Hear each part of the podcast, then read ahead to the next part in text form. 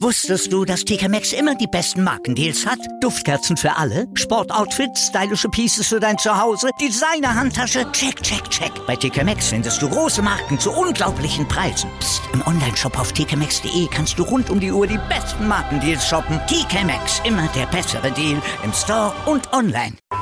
Sportplatz mit Malta Asmus und Andreas Thies. Alles rund um den Sporttag auf meinsportpodcast.de. Der vorletzte Tag der nordischen Ski-WM in Seefeld wurde für den deutschen Skiverband noch einmal richtig erfolgreich im 30-Kilometer-Rennen der Langlaufdamen. Gut, da gingen die deutschen Damen leer aus, das war aber auch zu erwarten, denn man hatte ja auch jemand ganz anderen da vorne erwartet, nämlich die übliche Verdächtige sozusagen, Therese Jumhaug. Über die sprechen wir gleich nochmal ganz besonders, aber wir sprechen natürlich auch über die Silbermedaille in der nordischen Kombination der Herrenmannschaft, denn das war ein wirklich packendes Finish da am Ende und wir sprechen über das erneute Gold bei den Skispringern, nämlich im Mixed-Team-Wettbewerb. Da hat sich die deutsche Mannschaft auch die Butter nicht vom Brot nehmen lassen. Wir blicken drauf. Mein Name ist Malte Asmus und unser Experte von Kaltschneuzig heute Sebastian Mühlenhof. Hallo Sebastian. Hallo Malte.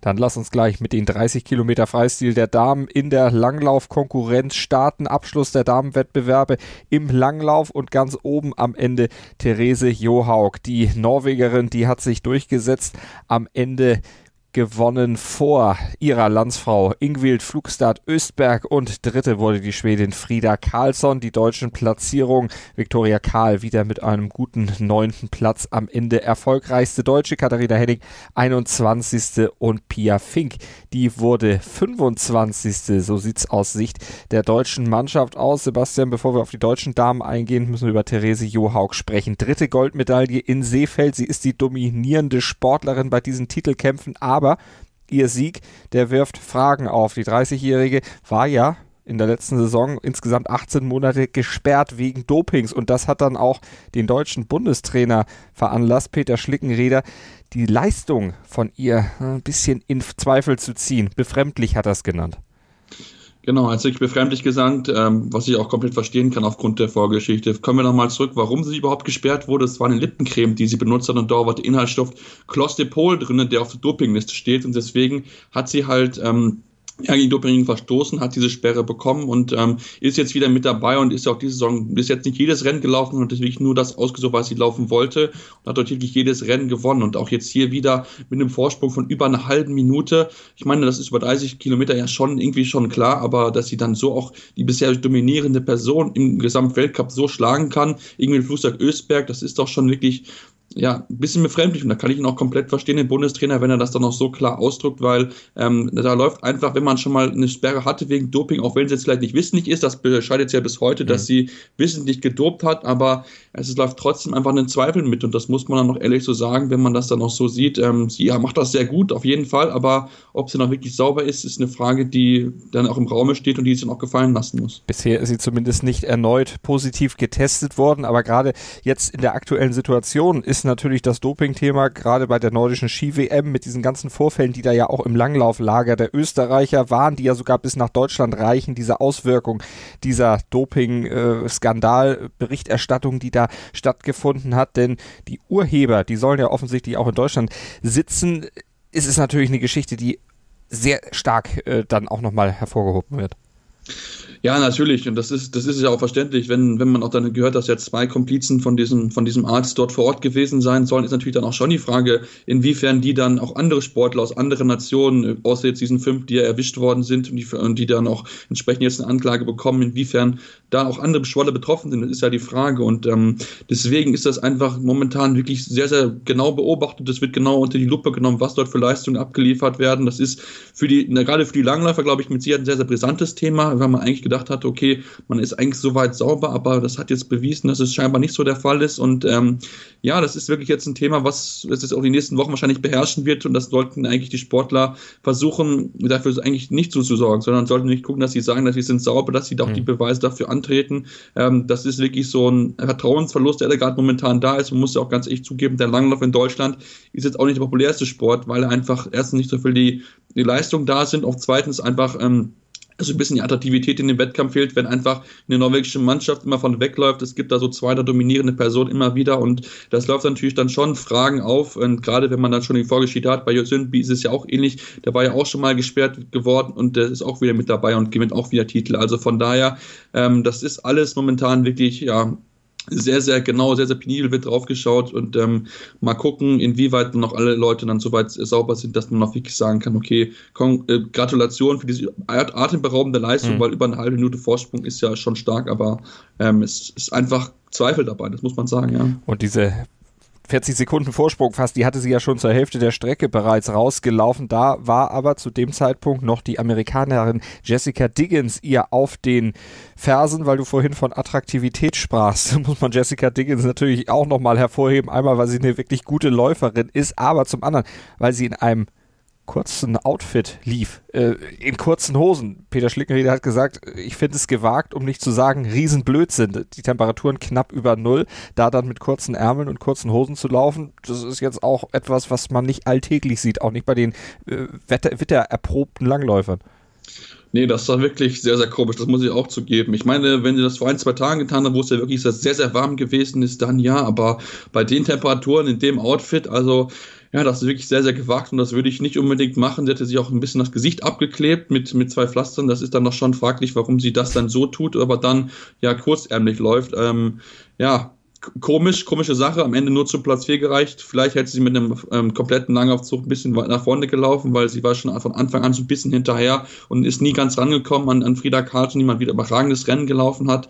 Und ähm, ja, die Amerikanerin, das war so eine WM für sie, wo sie wirklich außen vor gewesen sind. Ja, eigentlich eine gute Mannschaft mittlerweile gewesen, aber ähm, diese WM, da läuft ihnen nicht so was ganz zusammen und auch die Kleiderwahl war heute nicht so super. Was sagst du zur deutschen Mannschaft? Äh, super im Sinne von, es ist eine gute Platzierung. Äh, der Bundestrainer Peter Schlickenrieder hatte ja in den letzten Tagen auch schon gesagt, nach Platz 4 in der Staffel bei den Damen, da war unser Soll eigentlich erfüllt. Äh, dann kam Platz 6 bei den Herren noch dazu, auch ein ordentliches Resultat. Der neunte Platz von Viktoria Karl. Jetzt auch was, was man in der Kategorie ja, sehr ordentlich mit Blick nach oben auf jeden Fall verbuchen sollte. Genau, und das ist die ganze DM ja zu sehen, dass es wirklich ein Schritt nach vorne ist von der deutschen Mannschaft, die in den letzten Jahren nicht für Erfolge bekannt gewesen ist. Klar, die Medaillen sind es nicht gewesen, aber trotzdem, es sind sehr, sehr beherzte Auftritte, die sie gezeigt haben, bewiesen haben, dass sie dann doch schon mit den Top-Leuten zu einem gewissen Grad mithalten können. Klar, der Rückstand von 2 Minuten 16 ist schon wirklich sehr, sehr groß, aber über diese Distanz kann man natürlich auch schon so einen Vorsprung oder Rückstand einfach einsammeln. Zumal, wenn man es dann, wenn man Jeresioka sowieso ein bisschen außen vor nimmt, dann ist es wieder voll im Rahmen und das ist, glaube ich, sehr, sehr gut zu sehen, dass die Mannschaft Mannschaft einen Schritt nach vorne gemacht in der Entwicklung, dass jetzt einfach die Leistung auch wieder stimmt, dass man in die Top 15 mal reinlaufen kann. Und das ist, glaube ich, der richtige Schritt. Das sind die ersten positiven Züge, die dann auch Peter Schlickenrieder äh, einbringen können. Wir haben es ja schon erzählt, dass er einfach ja immer wieder dafür gesorgt hat, dass die Leute wieder zusammenkommen, zusammen trainiert wird, dass alle dann auch zu den Lehrgängen kommen. Und das ist einfach ein Niveau momentan, das höher ist als letzte Saison gewesen ist. Und dann die Läuferinnen noch, ja, junge Läuferinnen ja sind, gerade Katharina Henning, 23 Läuferinnen momentan noch. Das ist dann sehr, sehr schön zu sehen und da wächst man sicher dann, was die nächsten Jahre ran und dann kann man auch mal vielleicht dann wieder vor der Medaille träumen, auch wenn das dann momentan mit der Klasse, die da vorne ist, ist natürlich schwierig ist, aber ähm, ich denke, dass die deutschen Mann auf einem guten Deutschland auf einem guten Weg nach vorne sind. Medaille gab es auf jeden Fall bei den Kombinierern. Da war die deutsche Mannschaft ja als Titelverteidiger angereist zu diesem Teamwettbewerb 2015 und 2017 jeweils hatte die deutsche Mannschaft, das deutsche Quartett, die Goldmedaille sich geholt und sie waren auch kurz darauf oder kurz darauf dran, fast sich diesen Titel-Hattrick dann auch zu sichern, auch 2019 zu gewinnen. Am Ende fehlte eine Sekunde in einer wirklich engen und spannenden, mega spannenden Entscheidung. Entscheidung. Hinter Norwegen wurde Deutschland dann Zweiter und Österreich wurde Dritter. Die ganzen lagen insgesamt die drei nur fünf Sekunden auseinander. Das war ein unheimlich starkes Finish der drei Schlussläufer Jarl Magnus Rieber, Vincent Geiger und dem Österreicher Lukas Klapfer. Genau, das war wirklich ein sehr, sehr spannendes Finish und das hat es mal wieder gezeigt, dass Jan Magnus Rieber enorm sprintstark ist und ähm, das ist wirklich sehr, sehr beeindruckend. Der Dominator des Weltkampfs ja bisher und ähm, das hat er wieder sehr, sehr stark gemacht, hat sich da überhaupt nicht nervös machen lassen, sondern wirklich sehr, sehr unwiderstehlich da weggegangen und hat diesen entscheidenden äh, Vorsprung einfach rausreißen können. Das war wirklich sehr, sehr eng auf der Bühne. Vincent Geiger mal wieder bewiesen, dass er momentan einer der besten äh, Kombinierer der Welt ist. Das muss man ja ganz klar so sagen, was er wieder rausgezeigt hat. Richtig, richtig stark gewesen. Ähm, äh, zweitbeste Laufzeit gehabt äh, in dem Rennen. Also von daher wirklich sehr, sehr gut mit dabei gewesen. Ähm, na klar, wenn man insgesamt dann guckt, schade, dass diese eine Sekunde der Rückstand gewesen ist, aber mit dem Rückstand von 41 Sekunden nach dem Springen war es nicht ganz einfach, davon einfach ranzukommen. Das hat dann gerade Erik Wenzel überragend gemacht, eine überragende Laufzeit hingehaut. Ähm, die beste mit Abstand von allen, die da gelaufen sind. Also von daher ähm, sehr, sehr stark dort gewesen und dass es am Ende dann so knapp nicht reicht, ist sehr, sehr schade. Aber aufgrund des Weltcups, aufgrund der Saison würde ich es einfach sagen, dass die Norweger verdient gewonnen haben, weil sie einmal die beste Nation dieser Saison gewesen sind. Und man muss natürlich dann auch nochmal sagen, die deutsche Mannschaft nach dem Springen 41 Sekunden Rückstand auf die da führenden Österreicher. Also da haben sie richtig, du hast die Laufleistung angesprochen, richtig was rausgeholt die Österreicher dann eher enttäuscht, dass sie das vom Springen nicht rüber retten konnten, dann in die Loipe letztlich, diese Führung? Ich denke, so ein bisschen enttäuscht sind sie, glaube ich, schon. Ähm, ich denke, sie wissen selber, dass sie ähm, läuferisch nicht unbedingt, also nicht jeder von ihnen nicht zu den besten Läufern mit dazugehört. Das sind doch trotzdem schon gute Läufer mit dabei, das muss man ihnen auch lassen. Ähm, ganz, ganz große Weltklasse mit den Deutschen, da wird es dann vielleicht schon ein bisschen enger, aber trotzdem, sie haben wirklich sehr, sehr gut mitgehalten, auch ein bisschen natürlich beflügelt durch das heimische Publikum, waren ja auch wirklich da noch lange vorne, sind auch lange mit dabei geblieben, eigentlich immer die ganze Zeit vorne mit dabei und ähm, Lukas Klapp hat dann ein bisschen Pech gehabt, ähm, dass er da auch nicht mehr mithalten konnte hinten raus, hat hier so ein bisschen die Endgeschwindigkeit gefehlt, um mitzuhalten, aber trotzdem, Platz 3 hätten sie vor, vor dem Springen wahrscheinlich gesagt, auf jeden Fall nehmen wir sofort mit, auch wenn sie dann natürlich fünf Sekunden dann nur fehlen auf den ersten Platz, aber die Österreicher haben eine starke Saison gehabt bisher und wieder bewiesen, dass sie einfach momentan mit den Deutschen und den Norwegern mithalten können. Das ist das beste Zeichen aus Sicht der Österreicher, dass es soweit gut läuft und ähm, dass man auf das heimische Publikum sich so stark präsentieren konnte. Lass uns noch über den deutschen Startläufer Johannes Ritzek sprechen. Der hatte ja erst diese Lücke da zur Spitze aufgefüllt, wieder aufgelaufen, dann aber plötzlich einen Einbruch gehabt, sagte selber später, ihm wurde schwarz vor Augen. Ja, das wird komplett überraschen, was da passiert ist. Wir kennen ja Johannes Ritzek als einer der besten Läufer im Feld und das hat er auch wirklich gut gemacht, hat aufschließen können zu Norwegen, zu Japan und das ist genau das, was ja auch der Auftrag gewesen ist, aber dann auf einmal, ja, gegen ihm irgendwie Körner aussehen, musste abreißen lassen und hat dann wirklich dann auch einiges noch verloren. Am Ende fast eine Minute Rückstand gehabt auf Österreich, das war schon wirklich eine ordentliche Anzahl und auch nochmal auf die anderen Mannschaften, dann noch eine halbe Minute verloren gehabt und ich denke, das ist so ein bisschen daran nicht, dass er in dem Rennen vor, in dem Einzelrennen von der kleinen oder von der Normalschanze so so ein bisschen zu sehr überpaced hat, weil da war der Einzige, der aus dem deutschen Kader, die ja weit zurückgelegen sind nach dem Springen, nochmal Gas gemacht hat, versucht nach vorne zu kommen. Und ich denke einfach, dass es dann übertrieben hat in dem Fall und dass ihm da einfach jetzt die Körner in dem entscheidenden äh, Lauf dann gefehlt haben mitten raus, sodass er dann diese äh, Lücke zustande gekommen ist. Natürlich sehr, sehr schade für ihn, weil er wirklich ein guter Läufer gewesen ist und es unbedingt auch beweisen wollte an Hermann Weinbuch, hey, ich kann, wollte eigentlich gerne diese Teamstaffel laufen und beweisen, dass ich eigentlich derjenige der, bin, der da hätte reingehört. Jetzt mit dem Lauf ist er nicht ganz zufrieden, nur sechs beste Laufzeit insgesamt gewesen. Ähm, trotzdem am Ende hat es zu Silber gereicht. Ähm, wenn er vielleicht schnell gewesen wäre, hätte es vielleicht reichen können, aber äh, es ist viel wäre, wäre Fahrradkette dabei. und angesichts dieses Auf und Abs, dieser Berg- und Talfahrt, die seine Mannschaft da durchgemacht hat, war Hermann Weinbuch, der Bundestrainer, am Ende auch sehr zufrieden, hat gesagt, wir waren eigentlich schon zweimal tot und waren dann doch noch mit in der Entscheidung dabei und am Ende gab es Silber und die Gesamtausbeute der deutschen Mannschaft, zweimal Gold und einmal Silber, das kann sich auch absolut sehen lassen. Also ein sehr, sehr positives Ergebnis der deutschen Mannschaft dann auch bei dieser WM. Ja, auf jeden Fall, weil ja auch gerade vor der WM nicht unbedingt damit zu rechnen mhm. gewesen ist. Gerade Erik Wenzel, damit hat ja, glaube ich, keiner gerechnet, dass er diese Goldmedaille gewinnt, weil seine Saison wirklich sehr, sehr durchwachsen gewesen ist, immer wieder aus dem Weltcup raus gewesen, weil einfach sein Springen nicht so gut gewesen ist, auch eine oder andere Erkrankung mit dabei gehabt und ähm, ja, dass dann diese WM dann noch so erfolgreich für die Deutschen noch Kombinierer äh, war, spricht so ein bisschen dafür, dass man wieder alles richtig gemacht hat, dass man dann auch einfach in einem entscheidenden Höhepunkt sehr, sehr gut gewesen ist. Wir erinnern uns an Olympia, da war es letztes Jahr genau das Gleiche, die, die, der Weltcup sehr, sehr durchwachsen gewesen eigentlich. Fabian Riesler war so der Einzige, der da mithalten konnte. Da im Olympia hat wieder geflutscht, Medaillen geholt, abgesandt, was abzusagen war. Und ähm, auch in diesem Fall wieder. Die Deutschen haben gute Leistungen gezeigt. Jetzt von der Normalschanze war es dann nicht so gut. Da hat man noch gemerkt, dass da noch im Springen noch ein paar Probleme mit dabei sind. Ähm, aber ich denke trotzdem, die deutsche Mannschaft kann sehr, sehr zufrieden sein. Zweimal Gold, einmal Silber. Ähm, absolute Top-Leistung gezeigt. Noch besser waren nur die deutschen Skispringer, denn die haben auch zum Abschluss der Wettkämpfe dann wieder reüssiert. Am Ende Markus Eisenbichler mit der Mannschaft. Er natürlich derjenige, den man hervorheben muss, weil er bei diesem Mixed-Titel dann zum dritten Mal Gold äh, abgesahnt hatte bei diesen Wettkämpfen. Er an der Seite von Katharina Althaus, Juliane Seifert und Kai Geiger, die haben nämlich am Ende vorne gelegen. 1012,2 Punkte. Das war die Gesamtausbeute der deutschen Mannschaft am Ende des Mix-Wettbewerbs. Und damit hatten sie die Österreicher, die Zweitplatzierten, weit abgehängt. 989,9 Punkte haben die nämlich nur auf der Habenseite gehabt. Also am Ende ein sehr, sehr großer Vorsprung. Die dritten wurden die Norweger, die sind noch weiter zurück, 938,4 Punkte. Also das war schon eine Demonstration der deutschen Mannschaft. Genau, das war wirklich eine Demonstration. Kein einziger Springer hat unter 100 Meter gesprungen. Der schlechteste, schlechteste Sprung in Anführungsstrichen war 100,5 Meter von Juliane Seifert im ersten Satz.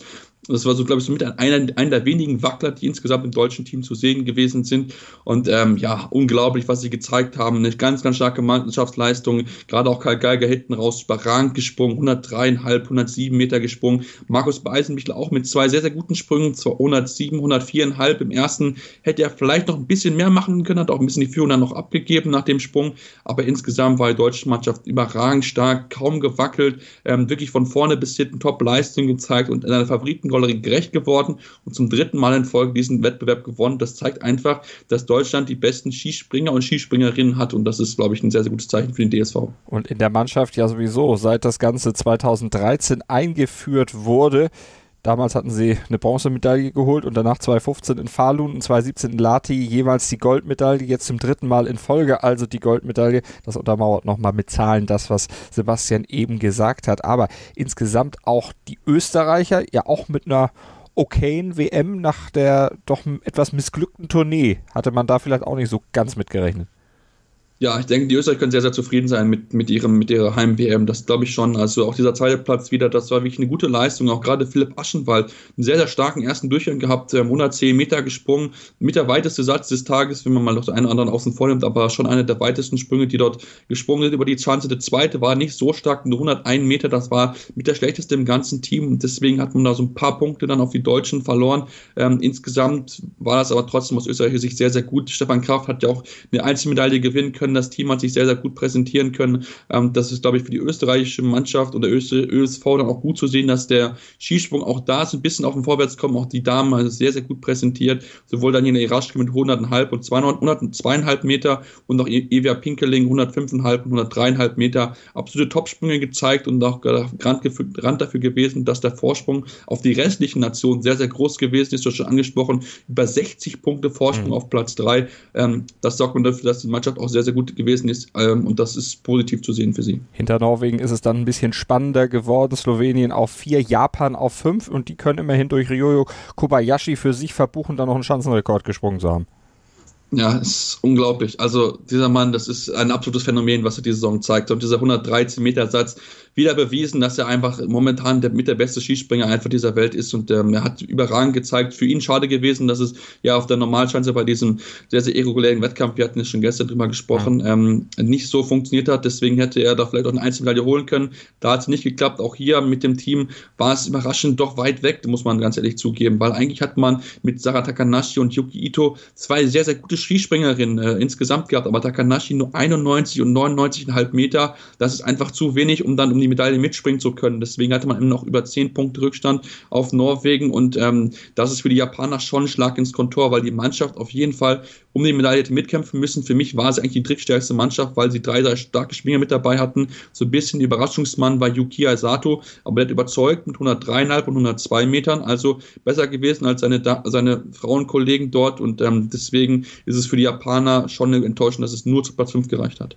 Bei den Slowenen müssen wir noch Nika Krisna ansprechen. Die junge Slowenin, die hat den Schanzenrekord bei den Damen übrigens dann auch geholt. 108,5 Meter und die Weite von Kobayashi, die ergänzen sie natürlich auch noch 113 Meter. Also das sind die beiden geschlechtsspezifischen neuen Schanzenrekorde auf dieser Schanze dort in Seefeld. Ja, äh, Fazit der deutschen Springer können wir vielleicht nochmal ziehen. Also Markus Eisenbichler jetzt mit vier WM-Titeln gleichgezogen mit Martin Schmidt. Also für den war es ein absolut sehr, sehr gelungener Ausflug nach Österreich, nach Seefeld, nach der vielleicht ein bisschen enttäuschenden Tour, dass er da eben, oder Tournee, dass er da eben dann doch gegen Kobayashi letztlich so chancenlos war. Ja, auf jeden Fall. Das ist, glaube ich, sehr, sehr entschädigt. Das muss man wirklich sagen, dass die deutsche Mannschaft und auch die deutschen Skispringer insgesamt wirklich eine überragende WM gezeigt hat. Ähm, was sie da wirklich von vorne bis hinten gezeigt haben, war wirklich sehr, sehr gut. Ähm, haben ja nur einen einzigen Wettkampf, wo sie, oder zwei Wettkämpfe, wo sie nicht so äh, vorne mit dabei gewesen sind. Der eine bei den Damen auf die Einzelspringen, wo dann äh, Maren Lündby gewonnen hat, aber wo Katharina Alters auch nah dran gewesen ist an dem Titel. Und dieser Wettkampf gestern bei den Männern, ähm, der ja wirklich sehr, sehr grenzwertig gewesen ist. Ich habe es ja schon angeklingen lassen und äh, deswegen, das war wirklich sehr, sehr stark. Markus Eisenbichler beweist auch, dass er wirklich sehr, sehr gut ist. Und man hat es ja immer wieder gehört, dass er im Springen eigentlich sehr, sehr stark ist, im Training auch immer wieder bewiesen hat. Bei ihm hat er bisher immer gehabt, dass es im Wettkampf zeigt. Und da ist jetzt bei ihm so ein bisschen mit der Tour so ein bisschen der Knoten einfach geplatzt, glaube ich. Und man merkt es ihm einfach an, er ist selbstsicher, er lässt sich auch von Rückenwind nicht aus der Ruhe bringen. Ähnlich auch bei Karl Geiger. Das war ja auch so einer, der immer wieder gut mit dabei gewesen ist, aber der auch jetzt so richtig explodiert ist diese Saison. Und das ist wirklich sehr, sehr gut zu sehen, weil ja die eigentlich nominell stärksten mit Andi Wellinger und Richard Freitag beide so momentan nicht so in Form sind, aber ähm, das deutsche Team ist so stark, dass man das auffangen kann und trotzdem Medaillen gewinnen kann. Das ist, glaube ich, ähm, sehr, sehr stark und das macht es natürlich interessant für den kommenden neuen Bundestrainer zu sehen, was er natürlich eine starke Mannschaft hat und darauf natürlich aufbauen kann und dann auch mal vielleicht mit Blick Richtung Verschanzentournee oder aber auch vielleicht den Gesamtweltcup jemand aufbauen kann, der dann mal wirklich das abräumt. Ich wollte gerade sagen, für Werner Schuster, den scheidenden Bundestrainer, natürlich dann auch noch, auch wenn die Saison noch nicht ganz vorbei ist, aber schon jetzt ein wirklich toller Abschied. Ja, auf jeden Fall. Er wollte unbedingt noch äh, bei den WM noch mal eine Goldmedaille abholen. Auch gerade diese, diese Team-WM wollte er unbedingt holen. Das hat er geschafft und ähm, war natürlich auch entsprechend mega happy. Das Einzige, was ihm halt so ein bisschen fehlt, ist dieser Vier-Schanzenturnier-Sieg. Das ist, glaube ich, so ein bisschen, was das ihm nachhallen wird. Aber er war immer nah dran und man muss ja auch zugeben, er hat immer gegen absolute Top-Leute verloren. Kamil Stoch äh, äh, vorletztes Jahr alle vier Springen gewonnen. Ryo Kobayashi dieses Jahr alle vier Springen gesprungen und der zweite war jemals fast immer ein Deutscher. Also von daher, das war ja wirklich ähm, ja, denkbar unglücklich, dass man das dann so verloren hat, aber ähm, ich denke, er kann auf eine sehr, sehr erfolgreiche Zeit zurückbringen. Er hat den deutschen Skisport wachgeküsst und hat sich dann so mit den wirklich vielen Goldmedaillen wirklich krönen können und einen sehr, sehr goldenen Abschluss gehabt. Und der Abschluss der WM, der nordischen Ski-WM, den gibt es dann morgen. Da gibt es noch den Langlauf-Massenstart der Herren über 50 Kilometer Freistil, also den quasi Marathon, gibt es morgen dann noch zum Abschluss. Und auch wir werden natürlich noch bis zum Ende berichten über die nordische Ski-WM in Seefeld. Das war's für heute vom vorletzten Tag mit zwei deutschen Medaillen, einmal Gold und einmal Silber hier bei uns auf meinsportpodcast.de. Ich sage vielen Dank an Sebastian Mühlhof von Kaltschneuzig. Wusstest du, dass TK Maxx immer die besten Markendeals hat? Duftkerzen für alle, Sportoutfits, stylische Pieces für dein Zuhause, Designer-Handtasche, check, check, check. Bei TK Maxx findest du große Marken zu unglaublichen Preisen. Psst. im Onlineshop auf tkmaxx.de kannst du rund um die Uhr die besten Markendeals shoppen. TK Maxx, immer der bessere Deal im Store und online. Sportplatz mit Malta Asmus und Andreas Thies. Alles rund um den Sporttag auf mein Sportpodcast.de. Sportplatz mit Malta Asmus und Andreas Thies. Täglich neue Podcasts aus der Welt des Sports. Von Airhockey bis Zehnkampf. Berichterstattungen, Interviews und Fakten. Sportplatz auf mein Sportpodcast.de.